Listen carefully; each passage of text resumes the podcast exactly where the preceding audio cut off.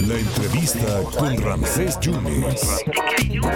Le agradezco siempre su generosidad al doctor Francisco Burgoa, constitucionalista y además catedrático, y está entre clase y clase, por eso le pedí un par de minutos porque sé que está en clase en la UNAM. Doctor, tú eres el único que nos puedes decir, ha tramitado un, amparo nuevamente la ministra Yasmín Esquivel, parece que se lo pueden otorgar el 22 de febrero para que la UNAM ya no hable del tema, no hable esta comisión de ética acerca del asunto de plagio.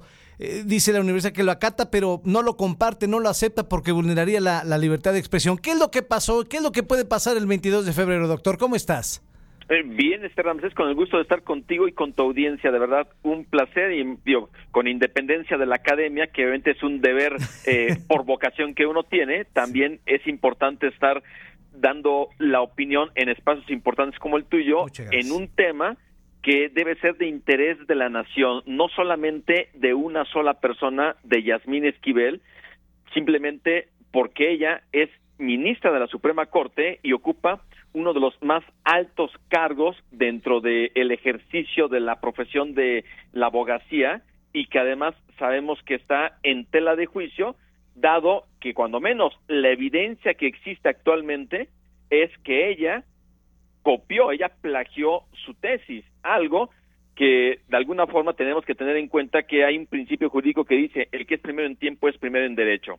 Y cuando menos la evidencia jurídica hasta el momento es de que ella es la que cometió el plagio, así lo, lo ha pronunciado la UNAM desde el primer dictamen que emitió y ahora resulta que la UNAM como le confirió a la Comisión de Ética de la UNAM poder hacer una nueva valoración de todas las pruebas, la ministra Yasmín Esquivel presentó un amparo que hay que decirlo, ella está en su derecho como cualquier persona de presentar un amparo.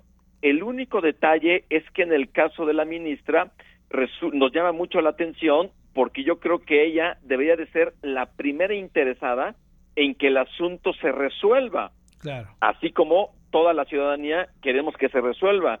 Los comunicados que ha emitido la UNAM han sido para ir informando los avances o lo que ha estado ocurriendo al interior de la UNAM.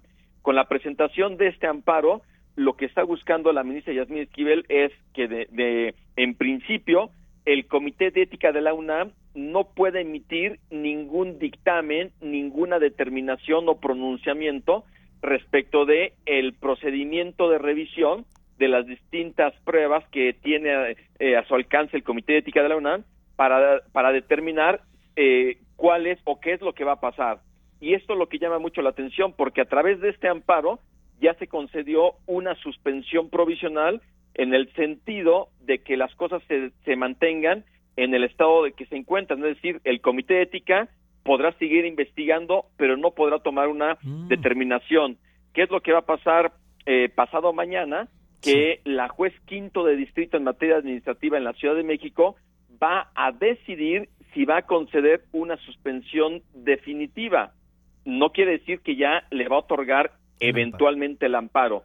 La suspensión definitiva simplemente sería que el Comité de Ética de la UNAM no emita ninguna ningún pronunciamiento, ninguna determinación hasta en tanto se resuelva el fondo del amparo y eso puede pueden pasar pues no solamente semanas Ramsés sí. sino meses y hasta puede ser un tema de más de un año que eventualmente pudiera llegar al pleno de la Suprema Corte entonces con este amparo lo único que está ocurriendo es que se está deteniendo el conocimiento de este procedimiento por parte del Comité Ética de la UNAM y además le están poniendo un pues una mordaza a la UNAM. ¿Cómo es posible que la UNAM no pueda estar informando sí. en ejercicio del derecho a la información que tenemos todas las personas en nuestro país? ¿Cómo es posible que la UNAM ahora diga se le, se le diga que no puede emitir ningún comunicado para mantenernos informados? Algo que sí me parece muy delicado que se esté eh, emitiendo este tipo de mandatos judiciales porque estaría implicando que la UNAM sea censurada. Eh, y para terminar, doctor, y agradecerte muchísimo porque más claro ni el agua lo explicaste extraordinariamente muy bien. Eh, la defensa de la ministra dice que se estarían violando los artículos 14 y 16, que, que digamos que lo que quieren sancionar no es retroactivo, eh, doctor.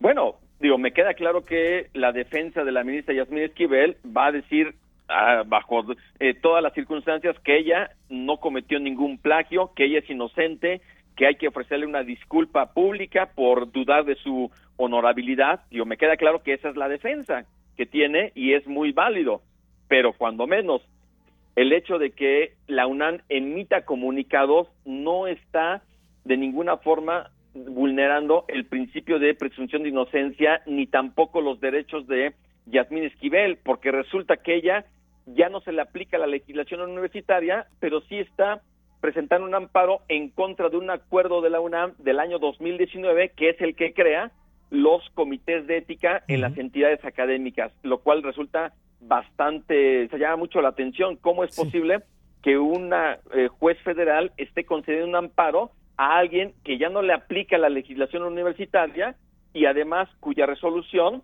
todavía no se no se emite. Entonces sí me parece una situación que lamento mucho esta postura de la ministra Yasmín Esquivel, que insisto, aunque está en su derecho, yo creo que ella debía ser la primera interesada en que se resuelva de una vez por todas y en definitiva, o cuando menos, el procedimiento de la UNAM con independencia de después las impugnaciones que ella pueda estar eh, teniendo en ejercicio de, sus, de, la defensa de sus derechos.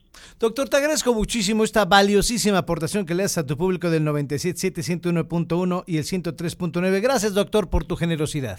Al contrario, Francés, muy, bueno, este, muy buen día. Gracias, gracias al doctor Francisco Burgoa, constitucionalista, y vaya que si le conoce. Total, que si el, el 22 de febrero le otorgan el amparo, ya que no sería provisional, ya la UNAM seguirá investigando, pero pues no se podría estar difundiéndole a la sociedad cómo va el asunto del plagio, del supuesto plagio de Yasmín Esquivel. Así están las cosas y por supuesto nosotros le vamos a mantener todavía informado de este asunto.